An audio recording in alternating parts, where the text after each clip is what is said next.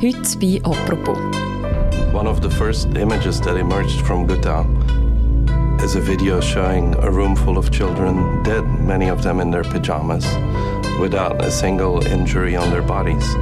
And immediately we knew that this was a crime of a completely different magnitude. The images of people struggling for life after the April 4th sarin gas attack in Khan Sheikhoun, Syria. An attack which the US, the UK, and France say was carried out by a Syrian military aircraft.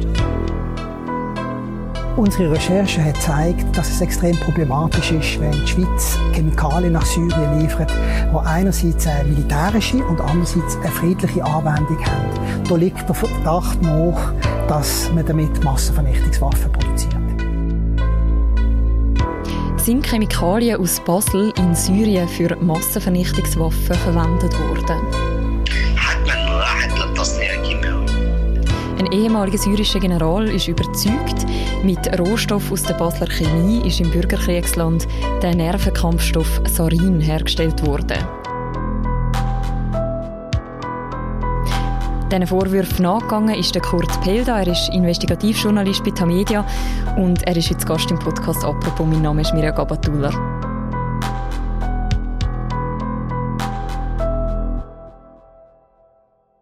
Hallo Kurt. Hallo Mirja. Kurt, du hast vor kurzem einen Videocall mit dem syrischen Ex-General Saher al-Saket.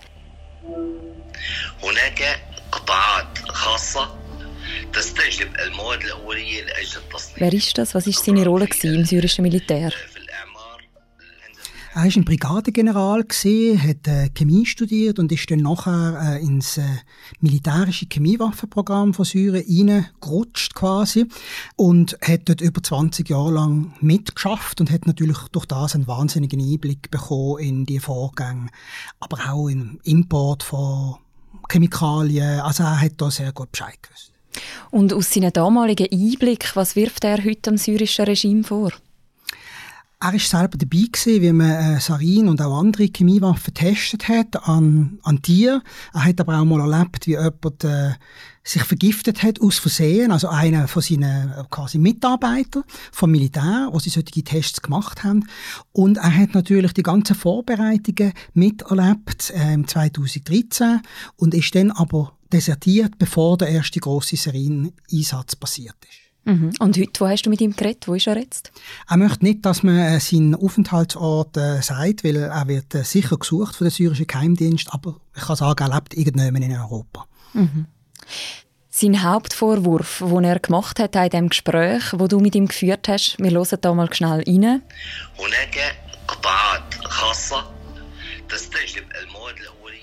Es gibt private Firmen.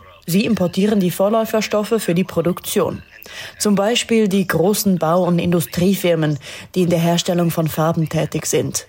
Sie importieren Vorläuferstoffe, die für die Chemiewaffenproduktion verwendet werden. Er sagt, Syrien bestellt aus dem Ausland Chemikalien, um nachher damit Chemiewaffen herzustellen. Und er sagt, auch aus der Schweiz. Ja, das ist richtig. Also Syrer haben in der EU schon seit Jahrzehnten äh, Vorläuferstoff eingekauft und 2013 ist dann der große Sarinangriff in Damaskus und dann hat es zusätzliche Sanktionen gegeben und die EU hat das auch erkannt und hat zum Beispiel den Export von, von Isopropanol einer Bewilligungspflicht unterstellt. Die Schweiz hat das damals aber nicht gemacht und das ist genau der Grund gewesen, warum die Bestellung dann später in der Schweiz gemacht worden ist und nicht mehr in Deutschland oder in Belgien. Mhm. Bevor wir zu dieser Bestellung kommen, fangen wir doch mal von vorne an. Also in Syrien herrscht seit 2011 ein Bürgerkrieg. Du bist selber als Journalist auch dort gewesen.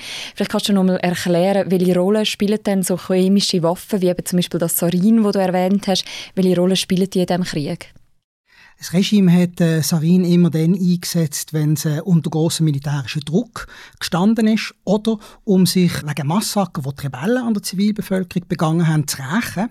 Ich bin 2013 an einem Ort gesehen, wo die Rebellen gesagt haben, da sind Chemiewaffen eingesetzt worden. Ich bin einen Tag oder zwei später an diesem Ort gesehen, bin auch unter Beschuss geraten. Wir haben dann nicht an die Einschlagsstelle von diesen Chemiewaffen können, können angehen. Das war einfach zu gefährlich gewesen. Und später hat dann die UNO herausgefunden, dass dort tatsächlich Sarin eingesetzt wurde worden ist. Das ist der erste bewiesene Einsatz. Und äh, später hat das Regime dann vor allem, bevor sie angegriffen haben, haben sie äh, Sarin eingesetzt, um Zivilbevölkerung zu terrorisieren und damit auch, auch die Rebellen, oder? die sind dann beschäftigt gewesen, mit, mit in den Spitälern, die Verwundeten, die Verletzten in, in Spitäler zu bringen. Das hat Kräfte gebunden und es hat natürlich eine wahnsinnige Terrorwirkung. Gegen Chemiewaffen kann man sich nicht schützen, außer man hat die voll militärische Ausrüstung, wie wir das hier in Europa haben. Aber niemand in Syrien hat eine Gasmaske, die gegen Chemiewaffen wird nützen. Die meisten Gasmasken, die meisten Filter wirken ja nicht gegen Chemiewaffen, sondern nur gegen normale äh, Gift, wo man so in Fabriken Fabriken benutzt. Also es ist eigentlich, wenn ich dich richtig verstehe, eine Waffe gegen die eigene Bevölkerung? Klar, nicht nur gegen die eigene Bevölkerung, auch gegen die Rebellen und Terroristen, die, die gegen den Assad gekämpft haben. Aber weil man die Waffen ja einfach über Dörfer abgeworfen hat, aus, aus Flugzeugen, mit Bomben oder mit Raketen verschossen, das sind ja keine präzisen Waffen. Also da hat man irgendwelche Leute getroffen. Da hat man nicht können unterscheiden zwischen Zivilisten und Militärs. Mhm. Nach dem Sarin-Angriff, wo auch international für viel Aufmerksamkeit gesorgt hat, wir sind jetzt Ende 2014, da ist der Krieg auch schon mehrere Jahre in Gang, kommt in Syrien eine tonnenschwere Lieferung an mit dem Absender von der Brenntag Schweizer Halle AG, das ist eine Chemiefirma in Basel. Was ist dort in dieser Lieferung drin?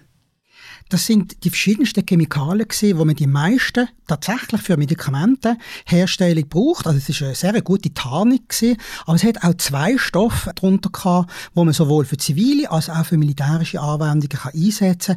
Und mengenmässig ganz klar am meisten hat es Isopropanol drin gehabt. Das ist eine Alkoholart, die man auch für Desinfektionsmittel benutzt, aber eben auch braucht, also man kann ohne Isopropanol kein Sarin herstellen. Das ist 50 von Sarin besteht aus Isopropanol. Und wie viel ist damals bestellt worden von dem Isopropanol? Es sind 32 Fässer gesehen, insgesamt 5120 Kilogramm. Also das ist verbrieft, da gibt es Dokumente, die sind abgeschickt worden von Basel und die sind auch im syrischen Hafen Latakia angekommen. Und was ist auf diesem Dokument gestanden? Was ist der offizielle Zweck von dieser Bestellung? Der offizielle Zweck war äh, Herstellung von Medikamenten, insbesondere Voltaren Emulgel, das ist ein Schmerzgel und da braucht es etwa 20% Isopropanol und wer solche Schmerzgels kennt, der weiß, dass die so einen, einen kühlenden Effekt haben auf der, auf der Haut und das ist das Isopropanol, der Alkohol, der verdunstet. Das kühlt und das braucht man eben in grossen Mengen für solches Schmerzgel. Und ist denn das tatsächlich auch für das gebraucht worden, also für das Voltaren? Nein, das ist nachweislich nicht für das Voltaren Emulgel gebraucht worden. Also von diesen rund fünf Tonnen sind eine Tonne für die Beschichtung von Voltaren-Tabletten gebraucht worden. Auch für das gibt es Dokumente, die das belegen. Und es ist behauptet worden von den Syrern, dass der Rest, die anderen vier Tonnen, auch für das Schmerzgel eingesetzt worden sind, für das Voltaren-Emulgel. Aber das kann gar nicht sein, weil die Fabrik in Damaskus, die hat ihre Voltaren Emulgel Lizenz verloren, schon im 2015. Und ihre Dokumente, die die Verwendung von dem Isopropanol belegen sollen, die laufen bis ins 2017, also dort, wo die Lizenz schon längstens verloren sind. Die Dokumente, die aus Syrien gekommen sind, sind also eindeutige Fälschung. Mhm. Und was ist denn mit dem Rest? Also was ist mit diesen vier Tonnen passiert, die man nicht für das verwendet hat? Das ist die große Frage. Die sind jedenfalls nicht in der Fabrik, äh, wo die Chemikalien bestellt hat, angekommen. Und äh, die Vermutung ist natürlich, dass die für Sarinherstellung verwendet worden sind. Weil zu dem Zeitpunkt hat ja der, der Assad müssen seine Chemiewaffen offiziell vernichten. Darunter auch 133 Tonnen Isopropanol. Die Schweiz hat das noch mitfinanziert.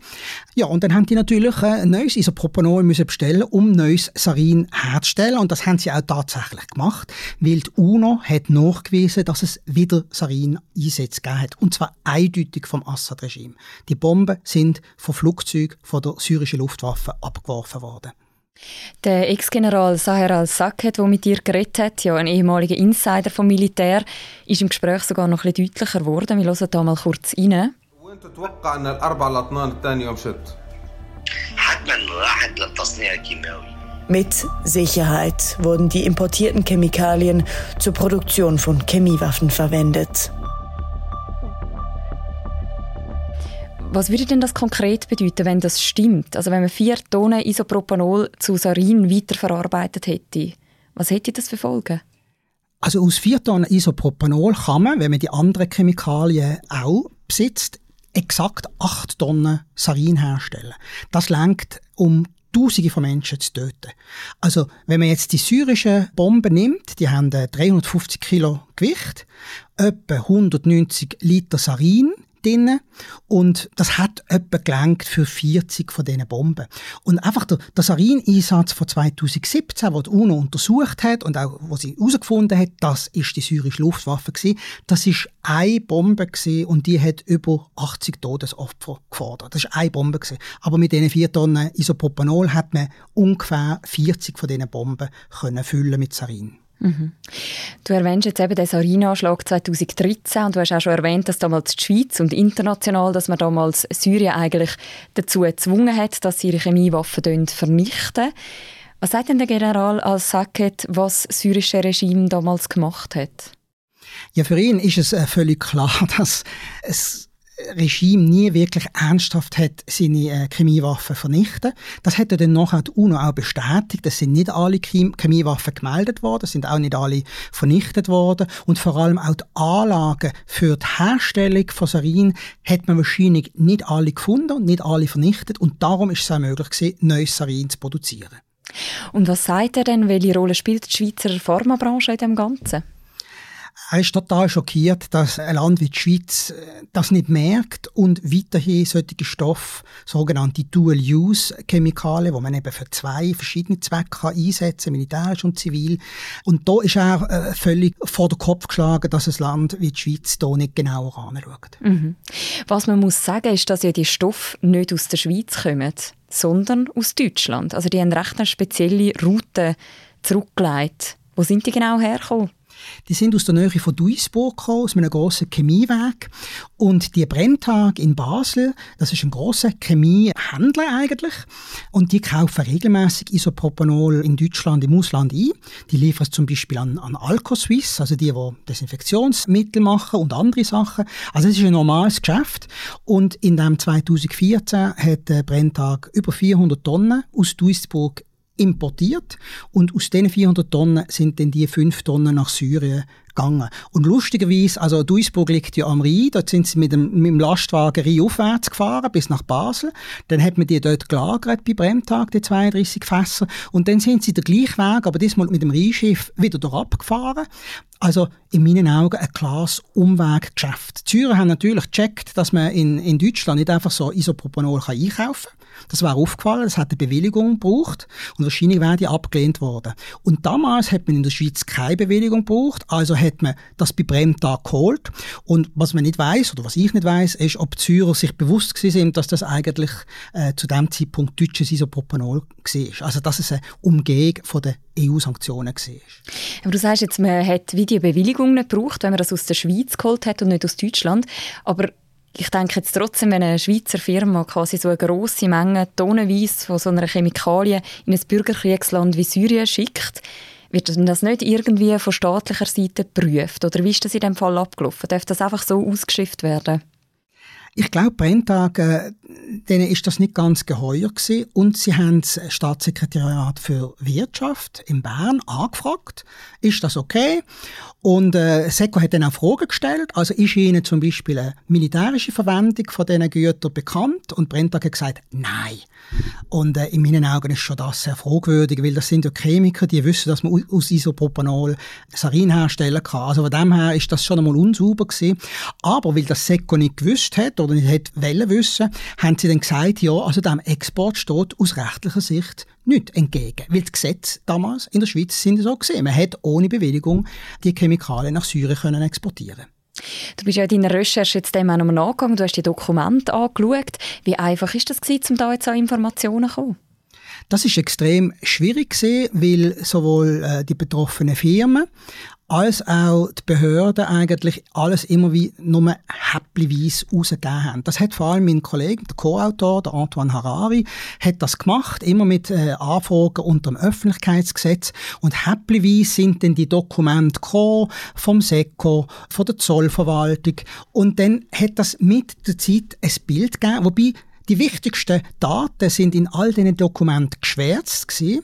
und das hat die Recherche extrem kompliziert gemacht. Wir haben dann auch müssen in Syrien recherchieren und das heißt Lebensgefahr bedeutet für die Quellen, für die syrischen Quellen, die mit uns geredet haben. Ich bin auch nach Syrien gereist, um in x äh, Apotheken dann äh, Voltaren-Tabletten zu kaufen, um zu schauen, ähm, mhm. wie sind die, ist das wirklich eine Lizenzfabrikation von Novartis und so weiter. Also das ist eine höchst komplizierte Recherche gewesen, wo wir fast schon weltweit Leute befragt haben, auch mit anderen Journalisten zusammengeschafft haben, also über mehrere Kontinente hinweg. Mhm. Du hast nachher einen Kommentar zu dem Fall geschrieben und der hat den Titel gehabt, im besten Fall naiv, im schlimmsten Fall bösartig.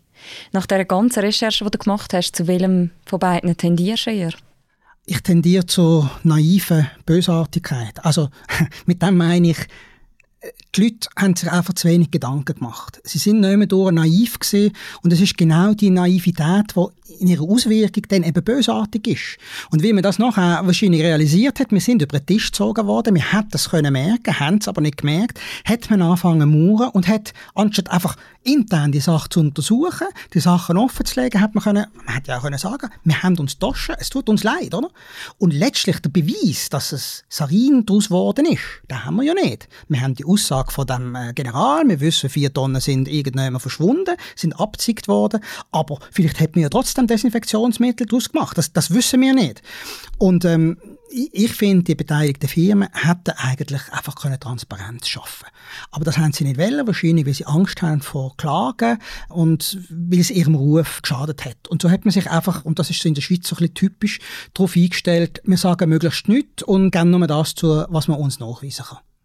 Und könnte jetzt das in dem Fall auch wieder passieren? Also gibt es etwas, wo jetzt eine Schweizer Firma würde daran hindern, um nochmal so Export machen von so Chemikalien? Offiziell gibt es jetzt, also der Bundesrat hat reagiert, die, die Chemikalien dürfen wir nicht mehr ohne Bewilligung nach Syrien ausführen. Also das wäre ein bisschen schwieriger.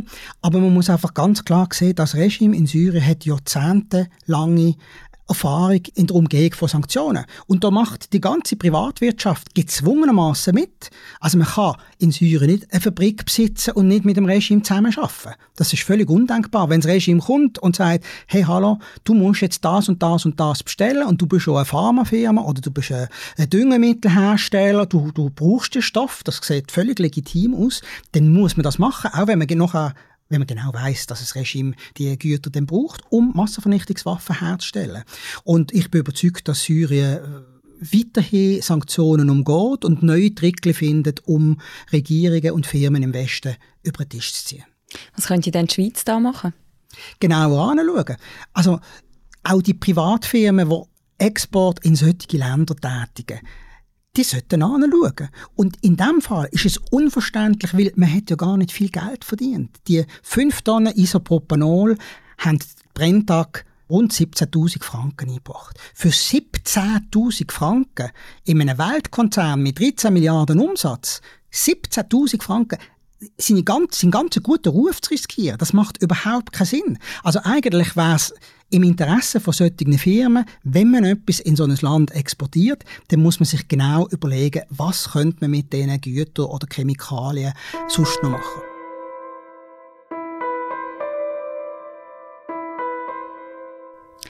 Danke vielmals, Kurt, für das Gespräch. Gerne.